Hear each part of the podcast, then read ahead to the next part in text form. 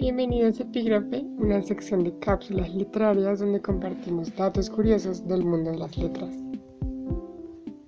En el antiguo Egipto, las bibliotecas eran llamadas los tesoros de los remedios del alma, porque en el antiguo Egipto se creía que la más peligrosa de las enfermedades era la ignorancia, y creían que los libros eran los únicos capaces de curar esa ignorancia.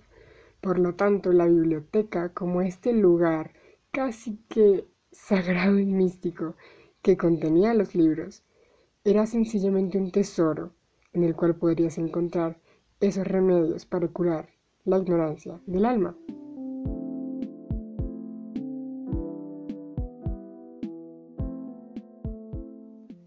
Qué lindo es pensar, creo yo, en esta importancia que se le da a las bibliotecas.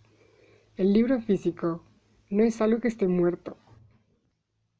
Volvamos a rescatar la belleza de ir a una biblioteca por un libro, o de leer sus páginas, o de mirar la portada, de mirar la contraportada, de mirar el diseño del libro.